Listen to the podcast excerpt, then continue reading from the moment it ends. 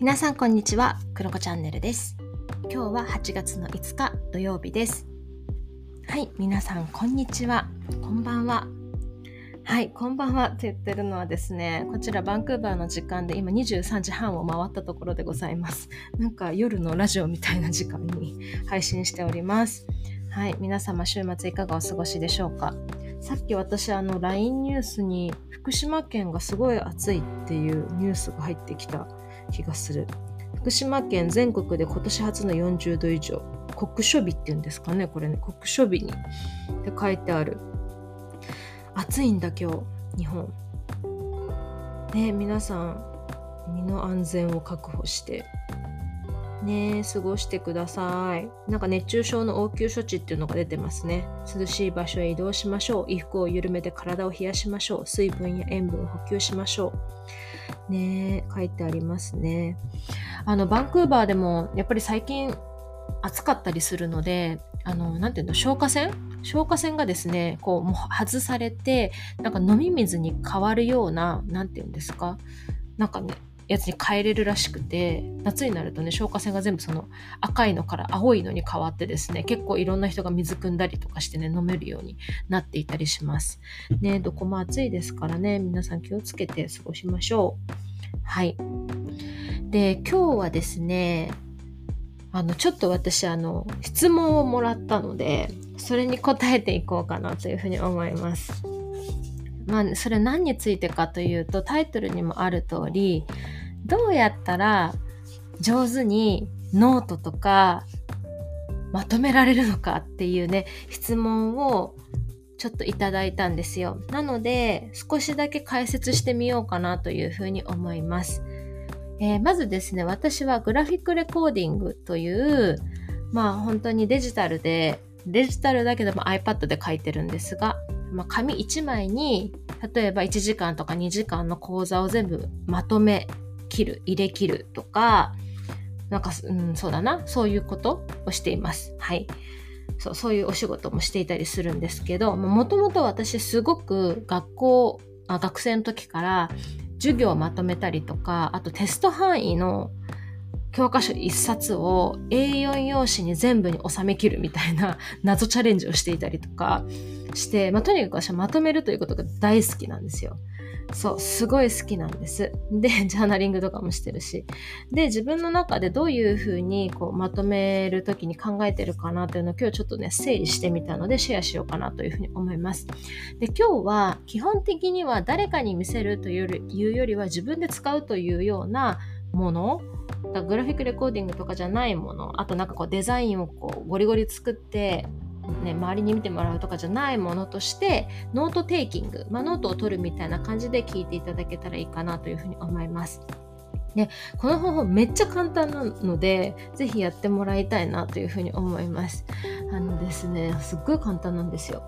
で私はその A4 にまとめるということが大好きなんですけどまずは2つパターンがあってこの2つだけまずは覚えればよくってえっとですね。まあ A4 でもノートでもいいんですけどまず4等分にするんです。私は、まあ、今手元に A4 用紙があるんですけどこう4等分にもう折ってしまいます。いつも紙だったら。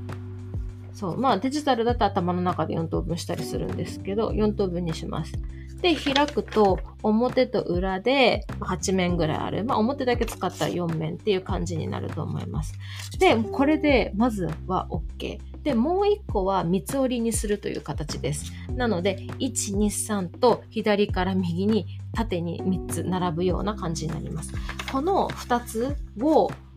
覚えておくと大体綺麗にまとめられます。でじゃあ例えばですけど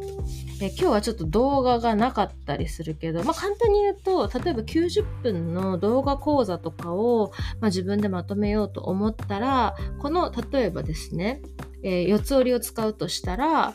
まあ、起承転結みたいな感じで分けてもいいし、時間で区切ることもできますよね。例えば、えっ、ー、と、まあ、最初の15分とか30分というふうな時間で区切る時もあれば、えー、なんかこう、目次みたいなのが配られたりとかっていうのがあれば、そこの例えば4つぐらい項目があったらそれで分けるとか、そういう風にしてもいいかなという風に思います。まあ、そんな感じで使えます。で、縦にこう分けた場合も同じですね。3等分にして使える。まあ、どっちか、ま、奇数か偶数かみたいな感じで、使ったらいいのかなっていうふうに思いますし、えっ、ー、と、縦の場合は左から右にみたいな感じで、 one、two、three と落としたい時とかは、そういうレイアウトで使う。で、まあ4等分はもう万能なので何でも使えるっていう感じで私は使っていたりします。っていうのがまずレイアウトに関してです。なので四つ折りにするか三つ折りにするかでレイアウトはまず完成するっていう感じです。で、もう一個は、えっと、レイアウトじゃなくて、これを何のためにまとめるのかっていうことを自分でクリアにするっていうのが何気に大事だったりします。例えば、えっと、えー、私がやっていたテストの時の教科書まとめとかはもうここの A4 用紙表裏要は8面を見ればテスト範囲が全て網羅されているっていう風にも自分の中ですごく出るところを洗練させてもその A4 全部覚えればまあ まあなんかあの変な点数は取らないだろうシートっていうのを作る。だからギリギリまでそれを見れるみたいな。あと隙間時間に見れるっていうので私は作ってたので、まあ、そういうことだったり、あと自分で最近やるのは、4つまと、あの、こう、なんていうのかな、書くときに、その自分の考えまで落とし込みたいとか、その、ただまとめるだけじゃなくて、そういうところも入れたいとか、自分のアクションみたいなとこ入れたいとか、内政に使いたいとか、そういうことであれば、1、2、3の枠には収めて4の枠は開けておく。そこは自分のあれこれを書くっていうような場にするとか例えば三つ折りの場合も左側に聞いたことを書くとかなんか右側に、えー、自分の感じたことを書く。で、えー、一番右側のところが、まあ、メモ欄みたいな感じで後日また書くみたいな感じで使ってもよかったりするので、まあ、そんな感じです。まあ、とにかくこの紙は何のために使うのかっていうことを何気にクリアにするっていうのは大事かなというふうに思います。はい。で、ちょっとね、聞いててわかるかわかんないんですけど、例えばですね、なんか皆さん本が一冊でもあれば、ちょっとパラパラめくってほしいんですけど、まず私が今手にしているのは図書館で借りてきたオードリー・ターンの自由への手紙っていうね、あの、本を今置いてるんです。あれですよ、あの台湾のデジタル担当のね、大臣の方のあれですよ。本をね、借りてきたんですけど、まあ、目次を見てみてください、皆さん。で、このオードリー・ターンさんの自由への手紙は、えチャプターが1、2、3、4ですね。4で分かれているので、この場合だと4等分の紙を使うといいかなっていう気がします。そう。で、まあ、表裏使っていいんだったら、チャプター1に対して2枠使えるっていう感じでまとめるっていうことができます。じゃあ、まあちょっとそれ置いといて、じゃあチャプター1は、まあ、6個ぐらいでできてるんですよね。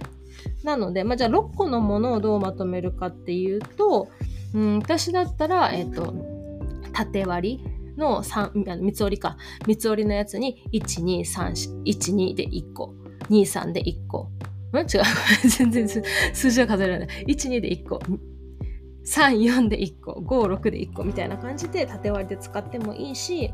あるいは、えー、四つ折りのものを使って、えー、3マスに収めて最後の4マスのところは自分のメモ欄っていう風に使うとか、まあ、そういう感じで使うことができます。まあ、これはすごい分かりやすいですね。そうこんな感じであの今手元にある本を参考に配置の練習をしてみると分かりやすいかなというふうに思います。こんな感じで私はテスト勉強もやってましたね。はい。で、えー、じゃ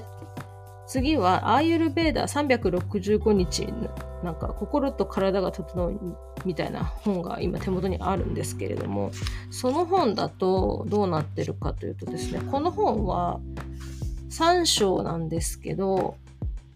2章目がすごい長くて、春、夏、秋、冬って分かれてで、あと1、2章だから、そうだな。私はだ、これだったら裏面、あなんていうの、A4 のなん、四つ折りか。四つ折りに春、夏、秋、冬って書いた方が見やすいから、いい第1章と第3章は、まあ、裏にでも書くかみたいな感じでやるかもしれないな。もしかしたら。うん。そんな感じで、まあなんか皆さんぜひペラペラめくりながら、配置練習をね、頭の中でやると面白いかなというふうに思います。はい。まあ、あるいはこのアイエルベーダーとかは、まあ、一章と第三章も書かずして、春、夏、秋、冬だけ書いて、そうだな、なんかこう、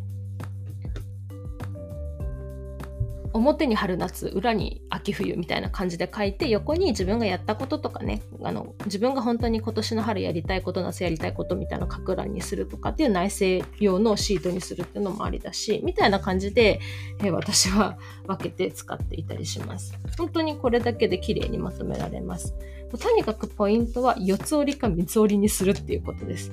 あの、もう定規とか使わなくてよくって、私はもう基本 A4 の紙をずっと使ってるんですけど、学生の頃から。折る。もうね、コピー用紙を折る。で、折って、そこに書くっていうのがね、何気に一番いいですね。だからスケジュール管理とかもこれで大体できるので、まあ、表に月火水木みたいな感じで、裏に金土日。で、もう一個の枠に、まあもう来週に繰り越しみたいなこととか、なんかまあ適当にね、その辺は使うとか、っていう風にできるので、まあなんかいかようにも使えます。本当にこの四つ折りと三つ折りをするだけで、あの、綺麗にまとまるので、やってみるといいかなという風に思います。まあ、ただし、やっぱりあの、グラフィックレコーディングだったりだとか、なんかそういう風なものになってくると、いろいろデザインの関係だったりだとか、まあ、こう、どういう目的でやっぱり使うかっていうところで、あのレイアウトを結構変えたりするので後からこうそれを見てくださった方が復習に使うっていうものなのかなんか例えば PR とかに使うとかなんかそういったものでどれぐらいの分量をまとめるとかどういうものを省くとかなんかそういうのをね、結構調整したりとか、なんかそういうことが大事になってきたりするので、またちょっと違う視点も必要なんですけど、構成力が必要になってくるんですけど、基本的にはそんな感じで私はノートテイキングはしていたりします。はい。で、でもあの普通の A4 用紙じゃなくて、ノート、ノート？ノート？ノート？でも同じです。縦長のやつでも4等分にすると書きやすいし、えーまあ、3列にしても、今幅はね、それぞれ変えてもいいとは思うんですけど、あの、縦に割るとかね、そういう風に使ってもいいんじゃないかなという風に思います。私結構だから内省ノートとかも大体そのレイアウトが多いかなっていう気がしますね。はい。まあ、あとはもうダラダラ書いていいものとかノートにも上から順番に普通にノートを取るってこともありますけど、基本的にはでもいつも4等分な気がするな、私。4等分で書いていたりします。はい。で、そう、こうなった時に何が便利かっていうと、方眼用紙とかが便利です。私はもうなんか慣れてたりするので、全然まっさらな紙でやったりするんですけど、慣れないうちとかは方眼のノート、紙がすごく便利かなというふうに思いますし、なんかね、文房具好きの女子とかに聞くと、大体方眼だよねっていう話になるんですよ。で、ほぼ日手帳とかも方眼じゃないですか。そう、だから方眼ってすごいね、あの、やっぱりまとめやすいなっていうふうに思います。そんな感じかな。綺麗にまとめる方法ね。綺麗にまとめる方法。まあそういったところ。あとはですね、何気にポイントなのは、筆圧あの、筆圧。あのとか言って、筆圧が弱いと汚く見えちゃうから、少しだけ強めに書くというか、なんか多分大人の人で鉛筆を使う人ってもうあんまりいないんじゃないかなと思うので大丈夫だと思うのでボールペンとかで書くと思うので多少筆圧ギュッと書いてもそんなにねあの太くなったりとかないと思うので結構実は筆圧って大事だったりします。あのそれは iPad で書くときも一緒です。iPad で書くときも筆圧を結構強めというかま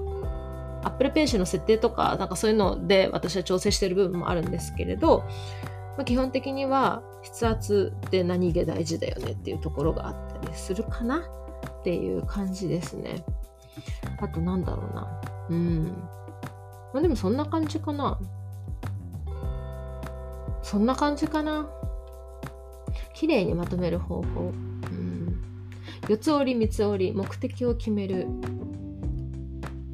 後に分配する。なんだかでもそれ、それだな。うん、それと筆圧。いや、ほん、うん、それぐらいな気がするな。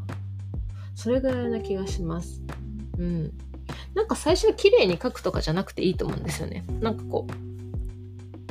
一旦まとめてみようみたいな感じでやったらいいと思います。で、慣れてきたら、あの図解図のレイアウトとか、なんかそういうのをあのグラフィックレコーディングの本とかで見ながら練習して練習というかなんかあこういうふうにあの使うんだみたいなのをインプットしておくとまとめやすくなるかなというふうに思います。おそらくあのビジネスシーンでプレゼント化される方は結構そういう図解とか目にされてたりすると思うのでそれをまあこう自分のノートとかに反映していく感じで使えばいいのかなっていう気がします。はい。そんな感じです。はい。以上。以上。なんかめっちゃいろいろある気がするんですけど、とにかく最初にできるのはそれかな。うん、そんな気がします。ちょっと私も23時半になってなかなか頭と口が回ってない気がするけど、伝わったかなそんな感じでございます。そう、でも今のなんか話を聞いて、このアーユルベーダーの本をそう、ずっとまとめようと思ってたけど、まとめられなかったので、まあ、近日中にまとめたいなもうなんか夏のところとか、ね、過ぎちゃいそうですしね。うん、これをまとめておくといいですね。そう、なんか本を持ち歩くの大変だったりするじゃないですか、やっぱり。これは学生時代も私思ってたんですけど、だからやっぱ A4 に1枚にまとめておくって、ほんとすごい便利だし、あの、なんか復習とか、なんか目に入るとこに置いとくとかにもすごくいいし、四つ折りにしておくと、他のものを、その4面の中の1面だけ例えばアイユルベーダーの本で夏のシーンとかだけ今見たいわけじゃないですか。そうなると夏のところだけ折って見れるっていうので集中力とかもあのそがないっていうのがあるのですごくいいなっていうふうに思うしあの暗記系もねこれめっちゃ便利なんですよ。あの例えば英単語とか、えっ、と、まあ、時代とか、なんかそういうのあるじゃないですか。で、この4マスのとこに例えば年号とか書いたら、ああ、左上に1987って書いてたなとか、なんか、あ、なんか右下に何々って書いてたなっていう、なんかその位置で覚えていることもあったりするので、何気に暗記とかにもめちゃめちゃ役に立っていて、すごいおすすめです。そう。でなんかさらに、まあ、私が暗記系でやっていたのはこの四つ折りの時に、えー、例えば左上が紫右上が黄色ってちょっとだけ色を変えてたりしたんですよ。一部のこの何て言うんですかハイライトとかそういうのを。そしたら